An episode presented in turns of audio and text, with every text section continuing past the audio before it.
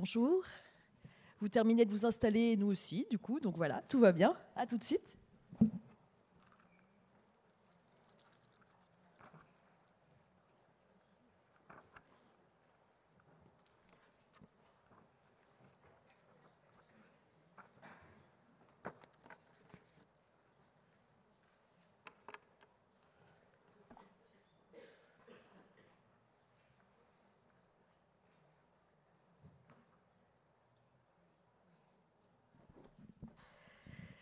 Eh bien, bonjour à tous et toutes. Euh, Catherine Poulain, bonjour.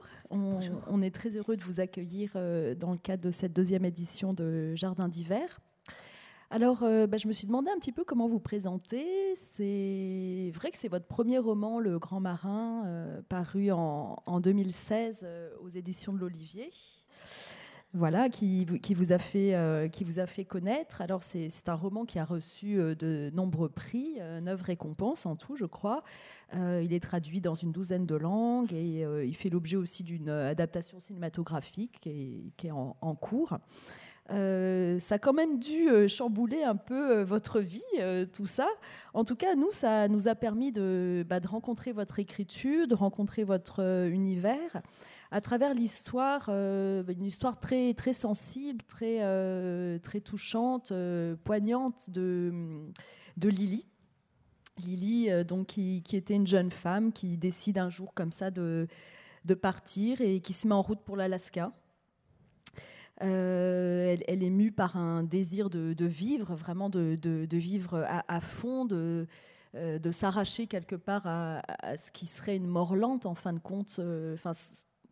Disons, à une, résignation qui serait une, mort lente pour, euh, pour elle. Et du coup, cette Lily, donc, elle part pêcher euh, au bout du monde, à la dernière frontière, comme, euh, comme vous, vous, le dites souvent dans le livre, au risque de se, de se perdre, mais dans l'idée de justement d'aller en fait au, bout de ses limites et de trouver enfin ce qu'elle cherche mais non pas qu'elle le sache déjà et qu'elle pense qu'elle va le trouver en Alaska, mais justement dans le sens où, de trouver justement le sens de, cette quête en elle, hein, dont elle ne connaît pas vraiment elle-même euh, l'objet au, fond.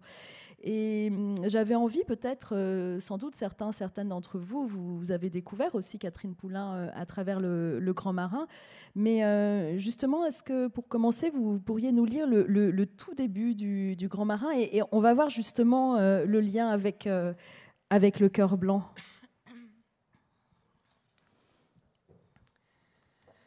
Il faudrait toujours être en route pour l'Alaska. Mais y arriver à quoi bon? J'ai fait mon sac, c'est la nuit. Un jour, je quitte Manosque les plateaux, Manosque les couteaux. C'est février, les bars ne désemplissent pas. La fumée, la bière, je pars.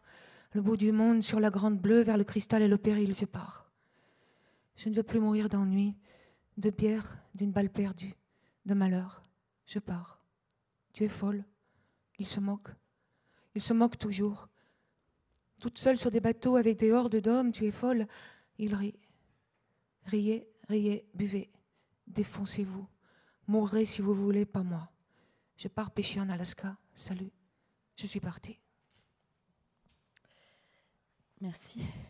Alors, euh, Le cœur blanc, donc euh, voici, je le montre, qui est paru, lui, euh, à, l'automne dernier j'avais envie de dire ça pourrait être le, préquel, en fait, l'épisode d'avant Le Grand Marin. Alors bon, vous allez me dire que c'est pas tout à fait exact, mais euh, on, retrouve quand même des parallèles entre les deux livres et en tout cas une résonance entre les, deux livres dans la mesure où quelque part, en lisant Le Cœur blanc, on comprend pourquoi on peut être amené à, partir et, qu'est-ce que ce choix de partir euh, représente pour vous, qu'est-ce qui a été le, point de départ du, Cœur Blanc? C'est votre deuxième roman. On dit toujours que c'est un peu délicat, entre guillemets, un, deuxième roman. Alors, c'est vrai qu'après cet énorme succès du Grand Marin, c'était assez euh, terrifiant parce que je me suis dit, qu'est-ce que je fais maintenant quoi? Surtout que j'ai fait ce livre, mais je ne pensais absolument pas que ça allait avoir euh, du succès. Je me suis dit, c'est un drôle de livre. Bon, ben, je l'ai fait. Donc, après, que faire? J'ai encore beaucoup d'histoires de mère à raconter, ce n'était qu'un début. Mais je me suis dit, il faut absolument que je parle d'autre chose, quelque chose de contraire. Puis en même temps, il faut que je parle de quelque chose qui, en même temps, euh, nous mène de toute façon à ça, au départ et toujours au, partir. Et je crois que tous les livres que j'écriront parleront toujours de la course, en fait. Donc, j'ai retrouvé aussi, j'ai beaucoup d'histoires en, tête que je voudrais faire et qui, avaient été commencées il y a longtemps. Le cœur blanc avait été commencé il y a très très longtemps, mais c'était absolument pas ça. C'était un tout petit, un tout petit quelque chose. Et c'était par rapport au monde des saisonniers, les abricots du rebut à ce moment-là. C'était les abricots du rebut, oui, c'était cette colère aussi. Parce que vous avez été vous-même. Euh, été ouvrière saisonnière pendant des années. Mm. Alors, à, force de réflexion, je me suis, je pense que le cœur blanc doit être le prochain livre parce que c'est un commencement. Tout comme le, le, Grand Marin est un commencement, le commencement d'une certaine vie, le cœur blanc est ce qui a précédé une autre vie, mais il va surtout. Comment dire? J'étais dans un festival et on me posait tant de questions par rapport à la fuite que je me suis dit, je vais leur faire un livre. Celui-là, je sais lequel ça va être, et je vais parler d'un départ, et je vais montrer que la fuite n'existe pas forcément, que parfois c'est la survie, sortir de l'ornière, et que c'est le vrai. Euh, et, que, et je me suis dit là, je vais en mettre, et je vais, leur, et je vais en mettre des. Et il va y avoir de la drogue, il va y avoir de l'alcool, il va y avoir une espèce de misère, parce que ça existe aussi. Et puis ils vont voir que, que parfois, euh, lorsqu'on reste, ben, c'est là qu'on là qu'on est lâche et c'est là qu'on meurt. En, effet, le, cœur blanc, euh, c'est c'est un livre qui est à la fois dur et lumineux quelque part. C'est voilà parce qu'il y a cette euh, notion de vie et de survie euh, vraiment très très présente tout, au, long du livre pour le présenter quand même, parce que bien sûr certains vous l'avez déjà aimé, sans doute que c'est pour ça aussi que vous êtes là, mais il est sorti en automne, donc euh, voilà, vous aurez le plaisir de, le, découvrir. Euh, c'est une sorte de, grand tableau, en fait, on va dire par, par touche, comme ça, un peu sensible. C'est n'est pas, pas une trame linéaire, c'est une sorte de, grand panorama de, de fresques, on pourrait dire, à plusieurs dimensions. Euh, avec en toile de fond donc l'univers euh, un peu en marge, à la marge, disons, des, travailleurs saisonniers. Et c'est un univers donc dans lequel euh, vont, vont, émerger au fil des pages, comme ça, toute une série d'hommes et de femmes qui, qui se croisent, qui, qui, se toisent, enfin qui vont voilà, essayer de vivre ensemble, s'aimer, cohabiter. Donc on a effectivement des saisonniers, euh, plus ou moins euh, paumés, plus ou moins, euh, plus ou moins errants, plus ou moins fiers parfois aussi, même si ils savent que par ailleurs on, les appelle, vous dites à un moment donné dans le livre, les, fruits tordus, juste bon pour, pour la casse, comme vous disiez justement le, votre texte, les abricots du, du rebut. Mais bon, c'est aussi un système qui arrange tout le monde, on, on le voit aussi ça dans, dans le livre. Donc il y a ces saisonniers comme ça qui apparaissent. Il y a aussi euh, des patrons agriculteurs hein, qui emploient ces saisonniers. Euh, des patrons agriculteurs, euh, bah, aussi, tout, n'est pas blanc ou noir, plus ou moins abject, plus ou moins accablés aussi. Il y a les habitants de ces villages, donc ce sont des villages un peu, un peu reculés, un peu enclavés. Et là encore, des habitants ben, plus ou moins euh, abjects aussi. Euh, bon, je, pense notamment à, la patronne euh, d'un des bars dans lequel se, retrouvent souvent les, saisonniers, mais il y en a d'autres. Et puis, à l'intérieur de, voilà, de, tous ces personnages, il y a deux, deux, personnages principaux, on pourrait dire deux figures féminines, qui sont à la fois très différentes, mais qui vont se rencontrer. Donc il y a Rosalinde, qui est euh, celle autour de, qui tout va, se cristalliser en quelque sorte. Et puis euh, Mounia. Donc Mounia, ben, elle, est, née en France euh, de parents kabyles, en fait originaires d'Algérie. Donc son père a vécu la guerre d'Algérie, mais du côté harki. Donc ça, c'est quelque chose qui, est très présent aussi chez elle. Donc elles sont toutes les deux, Rosalinde et Mounia, des, des saisonnières quelque part, voilà, dans, le sud de la France. Euh, comment vous, vous le présenteriez, ce, livre? Comment ces, deux héroïnes, ces personnages, cet univers euh? Alors, euh, avant tout, je veux dire, c'est une fiction. Hein. c'est vraiment une fiction. C'est la première des choses. Ensuite, étant saisonnière, lorsque l'été tapait vraiment, vraiment fort et que tout brûlait et qu'on était vraiment chauffé par, par le soleil, par le travail, puis quand même par les petites bières du soir, parce que ça fait du bien de, se détendre et, de boire le soir quand on a travaillé dur. Parfois, il n'y en a pas qu'une. Hein. Oui, oh oui, une, ce serait pas beaucoup. Ça déçoiverait pas assez. Mais je veux dire, quand on était. On pouvait être. Et il y avait aussi cet enfermement parfois dans des, géographies, enfin des, des campagnes qui étaient isolées. Euh, l'antagonisme entre les, les, gens du pays et les saisonniers, les étrangers. Euh, donc, euh, étrangers que nous étions. Mais enfin, et, donc je sentais, il y avait une tension qui montait, qui montait. Et je me disais, et si jamais ça montait jusqu'au bout? Et si jamais tout d'un coup ça s'arrêtait pas? Parce qu'on sait ce qui fait arrêter tout, c'est la fin de la saison, puis c'est l'automne qui arrive, la saison qui bascule.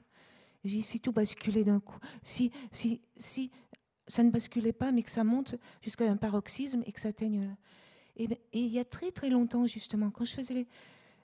certains étés, je me suis dit, faudrait que j'imagine un jour une histoire où, où on va aller jusqu'au bout des choses, on va, tout va s'embraser. Donc, et là, et là donc j'ai imaginé, voilà. Et ces deux femmes, oui. Alors, j'ai, au début, je n'avais qu'une narratrice qui était, qui n'était même pas encore Mounia. C'était bon, une voix qui raconte. Et lorsque j'ai décidé de faire le livre, je me suis dit, bon, ben, il faut donner un peu de profondeur à ce livre. Donc, on va, on va le faire commencer dix années auparavant. Et là, je vais faire apparaître un autre personnage qui sera le contraire, son contraire, qui est, qui est un passé qu'on ne connaît pas forcément, comme tous les gens qu'on rencontre lorsqu'on est un peu sur la route et on ne connaît pas leur passé. C'est ça qui fait leur mystère, c'est ça qui fait, qui fait ce qu'on est aussi, nous tous qu'on est, même ici aujourd'hui dans la vie. Et, et donc Mounia va, arriver dix ans auparavant et va déjà s'apporter cette espèce, Rosaline, oui, il va déjà porter cette espèce de, euh, avec le gant noir déjà, on va voir la menace qui commence à peser sur elle et ça va continuer jusqu'à la, la tragédie, on peut dire. Et j'ai voulu aussi parler de, je me dis, ce serait bien si je parle dix ans auparavant d'autres saisonniers. Parce que les seconds saisonniers dont je parle de cet été-là sont un peu fracassés, il faut dire. Hein. Ils sont vraiment. Oui. On peut le dire. Mais tous les saisonniers ne sont pas, ne sont pas fracassés ou ne sont pas. Il y a des. Ça, c'est certainement, c'est un certain monde. C'est une fresque, un certain endroit. Mais j'ai pas, j'ai eu envie de mettre juste, juste une image sur d'autres saisonniers dix années auparavant, qui sont des, des Marocains sans papier, qui eux se tiennent, se tiennent droit, qui eux sont, sont vraiment là pour des raisons économiques. Et, et les patrons aussi ne sont pas les mêmes. Les patrons, sont, eux, sont, vraiment des, sont infâmes. Donc c'était justement pour ne pas entrer dans un... Mon livre n'est pas, n'est pas politique, ce sont des images, c'est il y a ça, et puis il y a ça qui existe. Il n'y a pas de jugement. Voilà. Et après, les gens en pensent ce qu'ils veulent. Oui, oui, oui. Après, quelque part, est-ce que tout n'est pas politique? Bon, on pourra euh, en débattre. J'imagine que certains, vous aurez des, questions de cet ordre-là. il faut montrer le, les,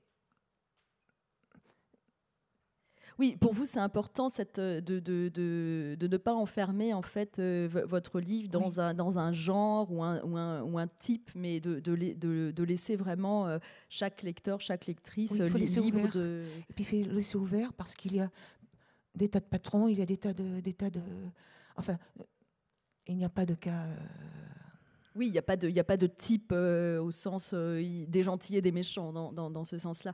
Vous avez évoqué le, le, gant noir, là, à, un, moment donné, là, lorsque vous, vous parliez un peu de, de, ce, cette espèce de signe avant-coureur de la bascule, euh, enfin du moment paroxystique. Euh, juste peut-être pour, euh, pour donner un petit, une petite indication à, l'audience qui est là. Le, gant noir, c'est à un moment donné justement cette femme Rosaline qui, qui, donc elle a acheté un combi euh, Volkswagen euh, d'occasion pour, euh, pour s'y loger pendant qu'elle est saisonnière et à un moment donné elle arrive et son, son, son combi a été complètement fracassé, enfin tout a été cassé, etc. Il y, a eu une intrusion et ce gant noir de cuir comme ça jeté sur son lit pour voilà, marquer une forme de, ça, marque une forme de, menace, disons, euh, qui, va. On, sent au fil des pages la tension qui monte et que ce soit au cœur de l'hiver ou, en plein été, on ne sait pas bien comment définir ça. Et ce gant noir, c'est vrai qu'il est là, cette impression diffuse, euh, la sensation de l'éminence de quelque chose. Euh, et, et, en même temps, on sent qu'il va falloir que ça s'arrête effectivement à un moment donné, tout ça Alors c'est très très présent chez, Rosaline parce que c'est par elle un peu aussi que ça, commence. Rosaline, elle est prise de liberté, elle, tente de s'accrocher un peu coûte que coûte, mais on se demande aussi finalement à quoi s'accrocher. Euh. et elle, avouera, entre guillemets, elle confiera à un moment donné qu'effectivement que la sensualité avec les hommes, parce que ce gant noir, c'est quelque chose de cet ordre-là aussi qui, qui, arrive comme, euh, comme une forme de, de menace, elle confiera que cette sensualité avec les hommes, ça comble un vide en elle. Et il y a des passages d'ailleurs qui sont très hum, beaux en fait dans votre façon de, de, décrire, d'écrire tout, tout, ça. Elle, euh, elle, dit à un moment donné euh, que, que c'est un corps à corps bouleversant dont chacun sera et le vainqueur et le vaincu. Donc elle a et au début du roman, on la découvre euh, vivant une histoire qui semble, qui semble jolie quand même avec Ahmed justement, un, de ces Marocains. C'est la base de, la base, ça devient la base de son histoire. On ne sait pas ce qu'il y a eu avant, mais c'est c'est la chose à laquelle, qui, laquelle reviendra toujours. Quoi. C'est la, oui, Ça, ça, ça, revient justement. Euh, et c'est lui d'ailleurs qui, qui, lui aura donné ce, enfin, qui, qui, lui aura dit justement qu'elle a, qu'elle a le cœur blanc, en fait, le cœur pur. C'est ça, c'est ça que, c'est ce que ça veut dire.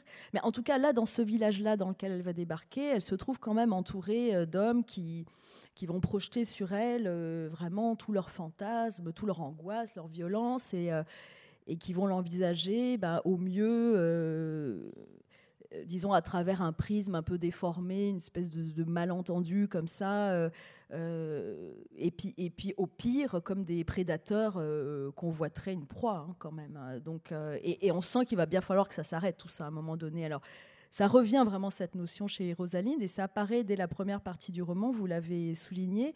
Peut-être lire un passage, si vous voulez bien le lire vous à nouveau. Voilà, donc ça c'est dans la première partie qui, dans laquelle on rencontre Rosaline justement.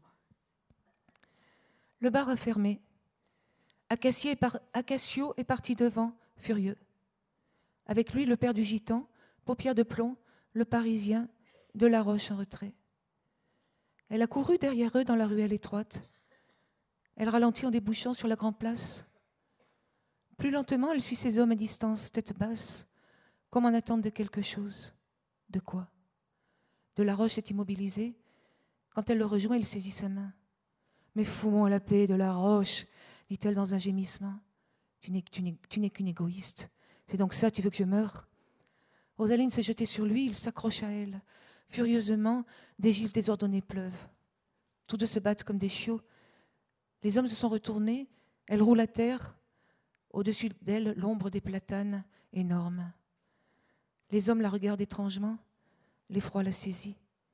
Il ne faut jamais tomber. Elle pense en se relevant très vite. C'est comme avec les loups. Il ne faut pas tomber ou il vous saute à la gorge. Le chant glacé et mélodieux de la rivière, sa peur, le poids terrible d'une attente folle entre les remparts des montagnes qui la cernent. Mais quelle attente cette épée qu'elle pressent toujours, suspendue dans la nuit des arbres qui l'écrasent, sur son cœur blanc, sa tête rousse de gibier des bois. Oh, que tout éclate enfin pour que tout s'arrête. Oui, que tout s'arrête. Cette sensation de, de, voilà, de, monter et que tout s'arrête, euh, quelques années après, lorsque Mounia arrive dans, ce même village, on, a encore, à travers ses, impressions à elle, sa sensibilité, ses, ses perceptions à elle, euh, cette sorte aussi voilà, d'éternel recommencement qui, qui doit cesser. Alors Mounia, on l'a dit, elles sont très différentes, hein, les, deux, ces, deux héroïnes. Euh, Mounia, elle, c'est la brûlure du soleil quelque part qui, la comble. Et, elle a aussi ce vide ou ce, feu en elle qu'elle cherche à, combler, à, apaiser. Et chez elle aussi, il y a cette, euh, cette espèce de, besoin d'aller plus loin et en même temps que, que, tout s'arrête. Je crois que tous mes personnages cherchent le feu, en fait. Euh, euh, Rosaline dit c'est la, morsure des hommes, euh, Monia c'est la morsure du, soleil, et tous cherchent d'une certaine manière un, paroxysme dans cet été, dans cette chaleur qu'ils n'arrivent pas à trouver. Alors certains c'est l'alcool, c'est la drogue, c'est le travail, c'est un idéal qui n'existe plus, mais ils, cherchent tous ce feu qui va finir par oui, à la, fois ils cherchent le feu, puis à la fois ils ont, on a presque l'impression un peu que c'est des puissants fonds quelque part, parce que tout ce, tout ce qu'ils trouvent, tout ce qui ils engrangent pas en quelque sorte. Ce qui, ce qui, ce qui, ce qui vient à eux, bah, c'est comme un puissant fond, ça repart. Il faut cet éternel recommencement, c'est un peu ça aussi, quoi, celui d'un puissant fond qui peut-être pour euh, voilà pour donner parce que ce qui est, quand même très intéressant, euh, vous, vous, parliez d'image dans votre euh, à un moment donné quand vous avez présenté un peu votre façon justement vous, à vous de présenter le livre, vous avez parlé d'image. Hum, et, c'est vrai que dans votre livre comme dans Le Grand Marin, euh, les choses, tout ce dont vous parlez, c'est très palpable, c'est très euh, physique, c'est très... Euh, et on le sent bien, si vous voulez nous lire aussi, s'il vous plaît, ce, passage. alors cette fois-ci, c'est Mounia qui parle. Et on sent bien ce côté très physique, justement. L'heure accablante de la sieste avant de repartir dans les vergers. Les cafés sont déserts. Le village semble mort. Tous dorment peut-être. Ou sont-ils vraiment morts? Une fois encore, mon âme se déchire à la violence de cette fin d'autre chose. Nous vivons sous ce ciel en animaux domestiqués. Chacun s'en accommode, qu'à un cas peut-être, mais s'en accommode. Pas moi. Et je me dis qu'il n'y a qu'une chose bonne et belle dans cette vie, la morsure du soleil. Le reste importe peu. Les cigales ont repris leur hurlement strident, la saison terrible. Une fois de plus, l'été est là. Ce drame de feu et de lumière sous le silence du ciel, cette blancheur qui nous éblouit comme pour mieux nous écraser. Cela ne passera donc jamais. Je suis Mounia l'inconsolable. Je m'arrête au lavoir, rince mon visage à l'eau très froide. Les forces me reviennent. Je reprends mon souffle. Quand je quitte l'ombre, la chaleur me happe. Je redresse la tête. Mais que je l'aime, le ciel ardent, muet, sa lumière, cri silencieux, bouche avide qui me dévore, le bel été qui me terrasse. Et je marche jusqu'à la rivière, seul au monde aujourd'hui encore. Je sais qu'il me faudrait dormir davantage, cesser de me saouler de soleil, de bière, de travail, et que se taise enfin ce désir insupportable de plus grande brûlure.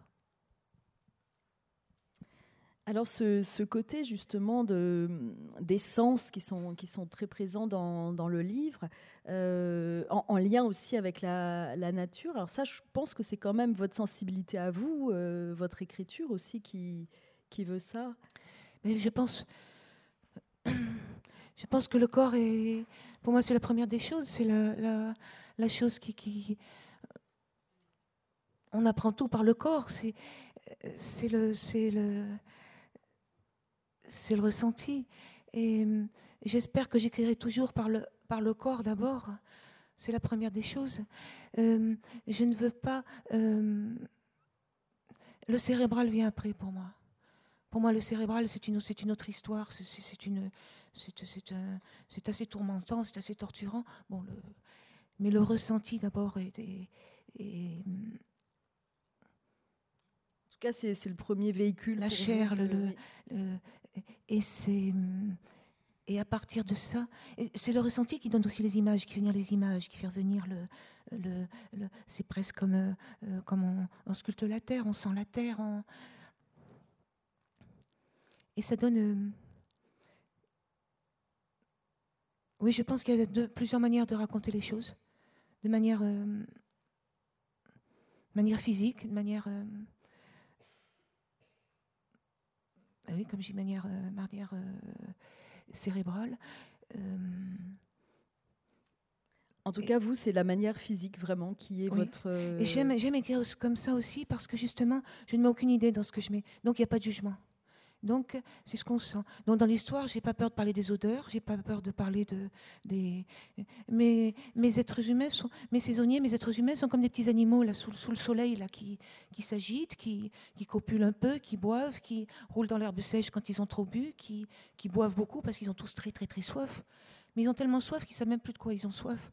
Certains c'est de liberté, les premiers, d'autres c'est de justice, d'autres c'est de d'amour, de désir, de et puis pour finir, bah alors, euh, à la fin, ils ont soif d'eau beaucoup, hélas. Euh, enfin, hélas. Et donc, euh, mais donc justement, oui, je, veux, j'ai voulu présenter mes petits personnages comme ça. Il n'y a pas de jugement dessus. Ce n'est pas un témoignage. ce n'est pas un, compte-rendu, ce n'est pas un, article de, de, la vie du monde, enfin, du monde sur, le, sur le monde saisonnier, c'est juste une fresque. Et chacun en pense ce qu'il veut. Chacun est libre. On pense parce que ça nous fait quand même penser tout ça. C'est ça qui est intéressant aussi, c'est-à-dire que vous, vous passez par ce côté euh, vraiment corporel, palpable, ressenti.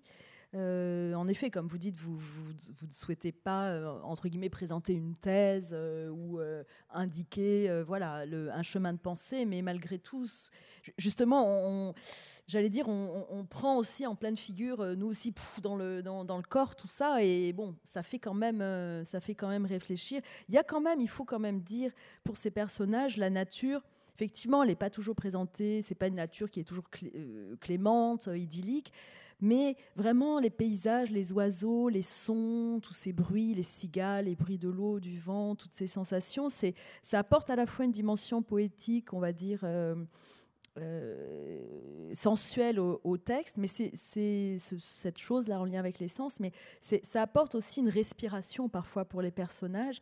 Et il y a un passage que, que j'ai trouvé, euh, je, vous avais, voilà, je, vous avais demandé si vous seriez d'accord pour, pour le lire aussi. Donc là, c'est Rosaline qui parle et c'est un moment où en fait elle a trouvé un J'explique. Elle a, c'est Rosaline qui parle. Donc en fait, voilà, en, tant que saisonnière, bah, une fois qu'elle a fini les abricots, il y a, enfin, y a les olives ou dans l'autre sens, je ne sais plus, les tilleuls, les cerises. Et là, elle a trouvé justement un, emploi euh, pour la cueillette du, tilleul. Elle a, trouvé, elle a trouvé une place pour la cueillette. On lui donne une chambre à côté d'un hangar qui sent le ciment frais. Sous la fenêtre, il y a l'aigle qui coule. Ses patrons sont des gens simples et bons. Et toujours il faut manger. Des sardines à l'huile à 10 heures, des tartines de pâté, de la confiture épaisse, des rayons de miel parce qu'ils ont des ruches. Un jeune gars silencieux ramasse avec elle, Jean. Il est beau comme l'image d'une épinal, il est beau comme l'ange d'une image d'épinal. On les paye à la tâche. C'est léger des fleurs. Longue journée, chaleur sur la peau, les tilleuls bourdonnent, des multitudes d'abeilles qui butinent. Les heures défilent, paisibles et lourdes, en ne laissant pas passer de l'échelle dans les cimes vrombissantes. Elle aperçoit le ciel au travers des branches. Il se déploie jusqu'aux limites des crêtes que la chaleur trouble d'un halo diffus. Elle se dit Oh le ciel et pousse un soupir de contentement. Jean la regarde, il se sourit. Il s'offre une cigarette parfois, des caramels achetés à l'épicerie du village, des cerises cueillies dans le verger voisin.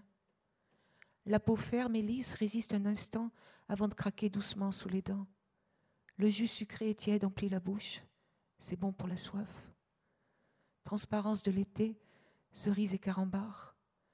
Elle voudrait que ces journées passées dans les arbres polissent les angles de toutes choses, de ce qu'elle a connu et de ce qu'elle a craint. Au loin, un coq ne cesse d'appeler. On entend le premier grillon, le sanglot d'une tourterelle, le son de la source en contrebas. Alors, Catherine Poulain, vous, vous allez trouver que quand même, je reviens un peu à la charge avec ça, mais effectivement, ce livre, c'est pas une étude sociologique, c'est pas un tableau clinique ou un précis de psychopathologie, psychogénéalogie, c'est pas un pamphlet sur la lutte des classes, c'est pas un manifeste féministe. Mais quand même, on peut y voir tout ça dedans. Est-ce qu'il n'y a pas quand même quelque chose de, poétique poétique ou politique poétique, je, je, me mélange moi-même les pinceaux, mais euh, qu'est-ce que vous qu'est-ce que vous en dites vous? Je ne sais pas, je sais qu'il y a très longtemps, lorsque j'ai voulu écrire ça, commencer ça, j'avais, j'avais la colère, je me disais, on est et je pensais les abricots d'Urbu, nous sommes les abricots d'Urbu, les, les mauvais fruits pour la pulpe.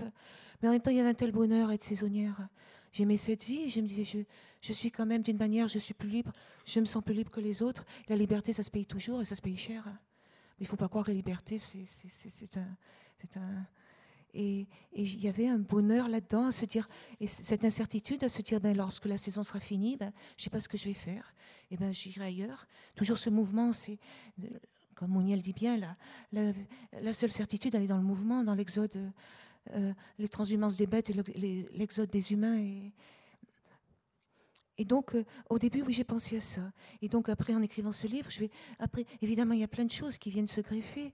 Je me suis dit, je vais parler de la fuite, puisqu'on m'a tellement embêté par rapport. Enfin, j'ai été embêtée. Je ne suis pas d'accord par rapport avec ces idées de fuite. Ah, par rapport au grand marin, le fait oui, je veux dire qu'en fait, la fuite, ben, il faut lire l'éloge de la fuite et euh, mais ça, c'est encore une autre histoire quand le, voilier, quand tous les vents sont contraires, ben le, bateau, le voilier, il est bien obligé de virer, quoi, de virer de bord. Autrement, ben, c'est bon, c'est une autre histoire.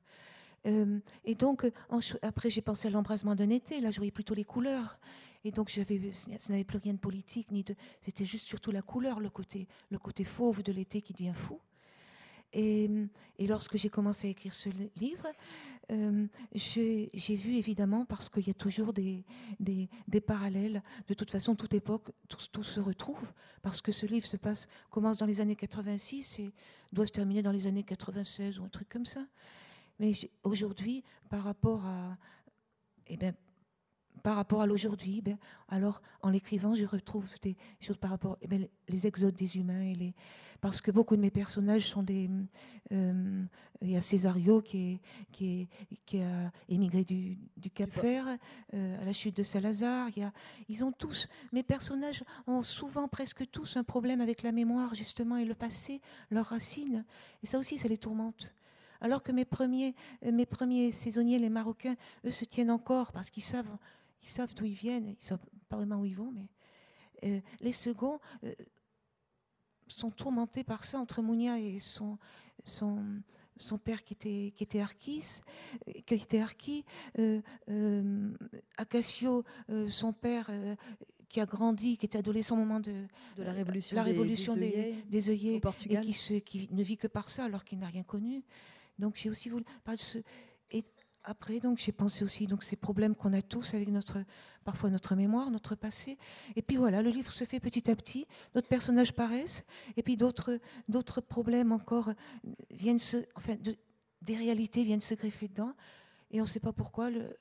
On a fini le livre. Et c'est là que l'aventure commence pour les lecteurs, justement. Euh, vous parlez de ces personnages. Bon, c'est des sortes de, de, figures un petit peu. C'est vrai que c'est vraiment très très riche euh, dans, ce, dans ce roman. Euh, euh, voilà, il y a des figures à la fois attachantes, troublantes, repoussantes, révoltantes aussi, et il y en a même qui sont plus que révoltantes. Je ne sais pas comment on dit plus que révoltant. Enfin, et c'est vrai que c'est très très riche tout ça.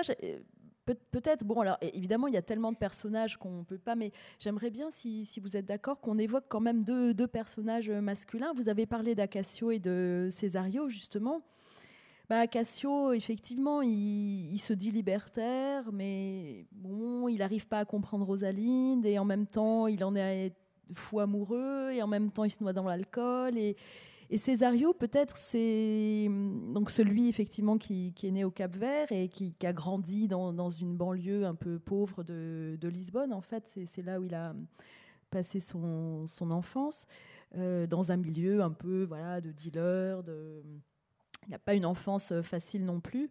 Peut-être que c'est le plus sage de vos personnages, le plus, le plus lucide, ou celui qui est le plus en phase avec, euh, avec la vie. En tout cas, il a une lucidité peut-être j'aimerais bien, si vous êtes d'accord encore, c'est un personnage auprès de, qui justement Mounia vient régulièrement, euh, comme elle dit, reprendre euh, son souffle et qui lui donne toujours des sortes de,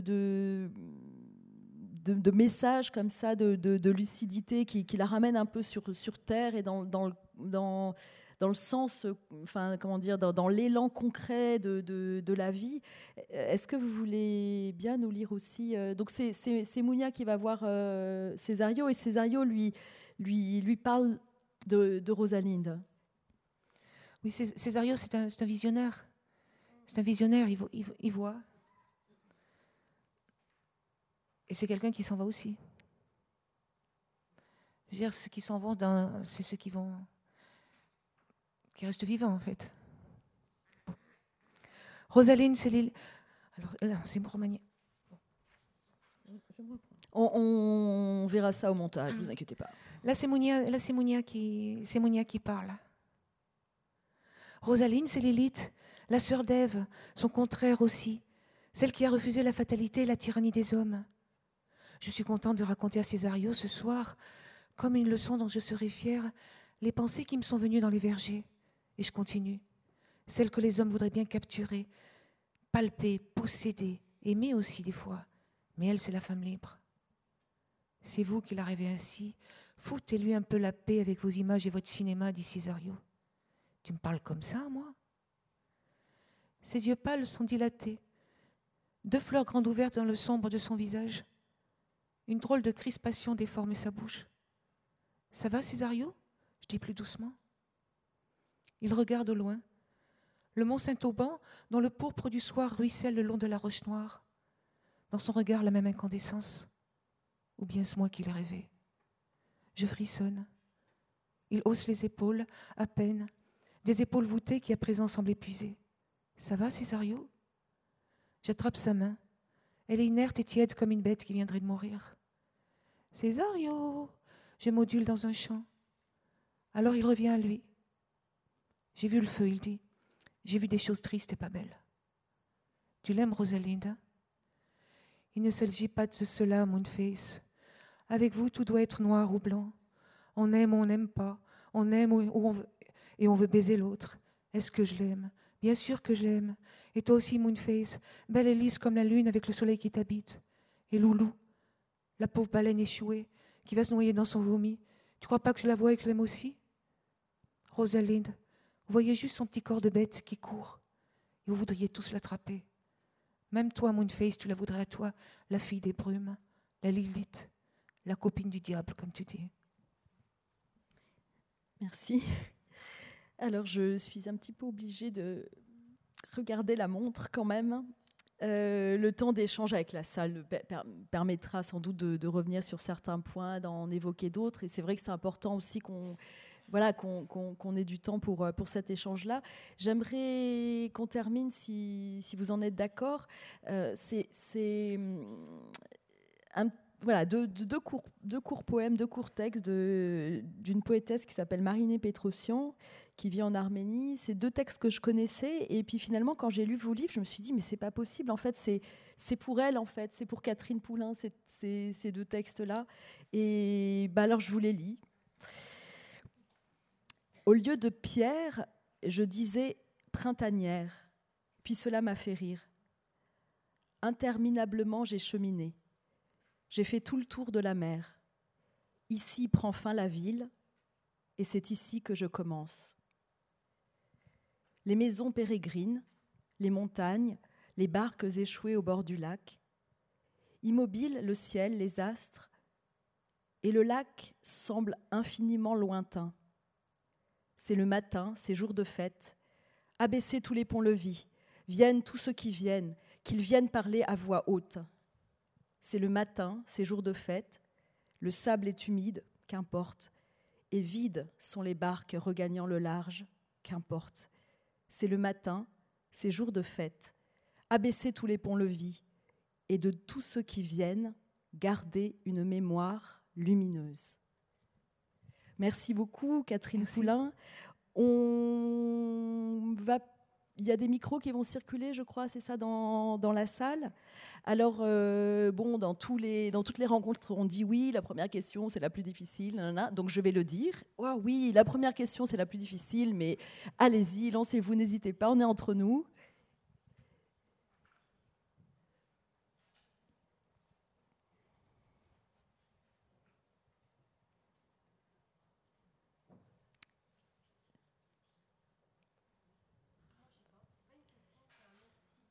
Je vais vous demander de prendre le micro pour qu'on vous entende derrière.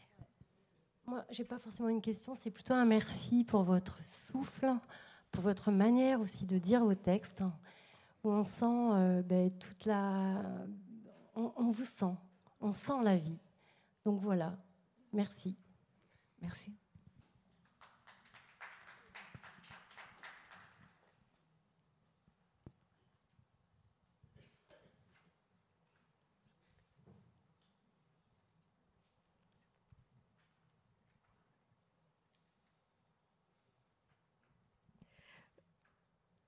Ah, il y a une euh, madame ici. Bah, moi aussi, je voudrais vous remercier. Je n'ai pas lu ce livre, j'attendais de vous voir pour le lire. Je voudrais vous remercier pour Le Grand Marin et témoigner à quel point, effectivement, ce livre est un livre, euh, enfin une claque, quoi. Vous parlez euh, voilà, de partir de la vie, de chercher la vie, mais on la trouve avec vous dans ce livre. C'est vraiment incroyable. Moi, j'en suis toujours, vous voyez, très émue rien que d'en parler. Voilà, donc merci. Et je lirai celui-là maintenant avec vos commentaires en, en fond sonore pour moi. Donc merci pour cette introduction à cette lecture que je me prépare à, faire rapidement. Merci. Merci. Je dois dire que ce livre n'est pas, pas très gentil. Je l'ai écrit. Euh, euh, ben oui, après, après le Grand Marin, il fallait, il, fallait, il fallait vraiment que je m'en sorte, que je fasse un autre livre, parce que que faire d'autre? J'ai plus les brebis. Je, je me dis, j'allais couler avec le. Le Grand Marin n'allait pas, pas couler, mais c'est moi qui allais couler. Ce livre allait me faire couler. Que faire? Il faut absolument faire le deuxième parce que autrement je serais, je serais paralysée, je ne pourrais plus. Et donc, euh, je l'ai fait, euh, je l'ai surtout fait dans l'hiver. C'était un hiver sombre parce que c'est la vieille maison de famille qui était froide, là, qui était.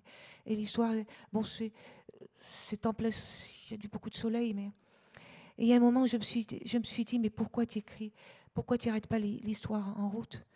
Parce que vient un moment où ça, bah, ça bascule. Et là, je me suis dit, ben, je pourrais, oui, je pourrais, mais parfois il faut aller au bout des. Au bout des. voir la réalité en, face. Il y a des choses qui. Quand il y a des choses qui sont en marche, ben, elles vont, ça existe, quoi. Ça, va. Je sais pas comment dire. Oui, c'est vrai que bon, vous aviez. Les tragédies en marche, ben voilà, il faut, on peut pas les. Il y a des moments, on, on peut, on peut pas les arrêter. Mais c'était pas, c'était pas.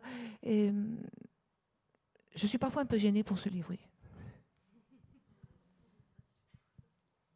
J'ai l'impression d'avoir été très, très, très, très cruelle.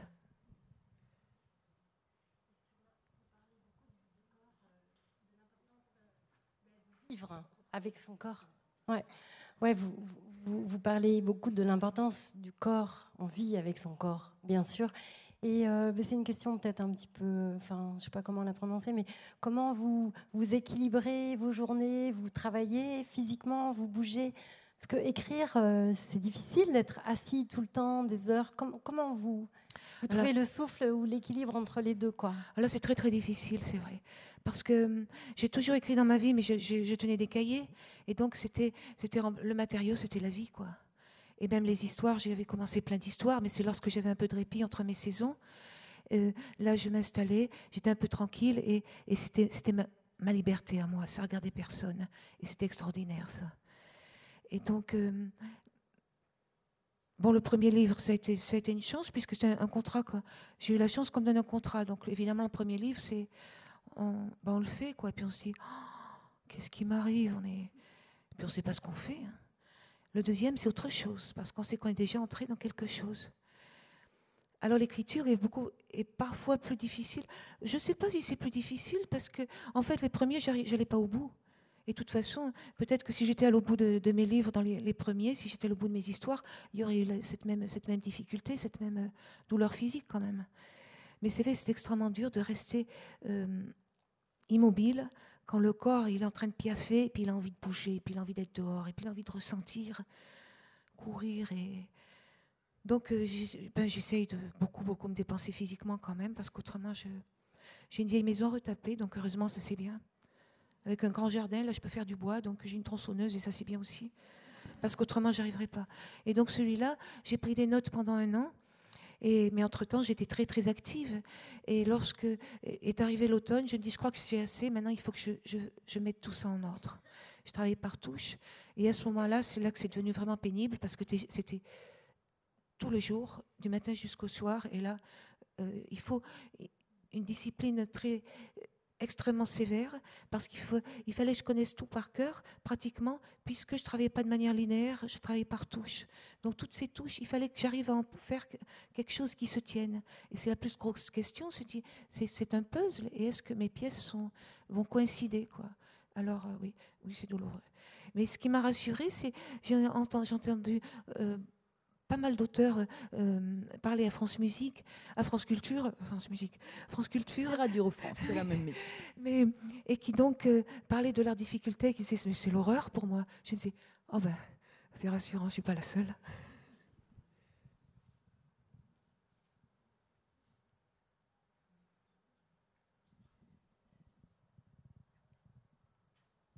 Une question là, oui. Euh, bonjour, j'aimerais vous demander, est-ce que vous pourriez nous lire un dernier passage euh, de votre livre, un passage que vous aimez, s'il vous plaît